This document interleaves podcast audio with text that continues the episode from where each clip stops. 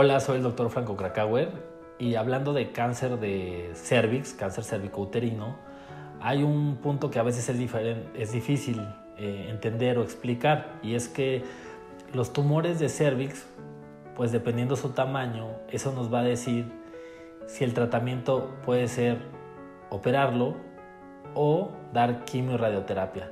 Por eso hay pacientes que no, no entienden por qué a una persona conocida le dieron radioterapia y quimio y a ella es candidata a cirugía.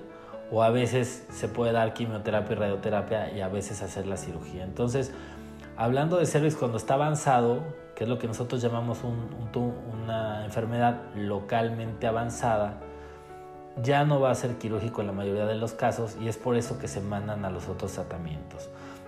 Esto, esto no quiere decir que les tiene que ir mal. Hay mucha gente que con radioquimioterapia se cura. Por supuesto que le tenemos más miedo a esos tratamientos, pero bueno, en ese caso, aunque la desesperación de las pacientes muchas veces opéreme, pues no se puede y lo mejor es recibir ese tratamiento. Así que no tengan miedo a recibir eh, estos, estos tratamientos eh, radicales, adyuvantes, ya que son lo indicado y lo que mejor puede ayudar a su sobrevida hablando de cáncer cervicouterino.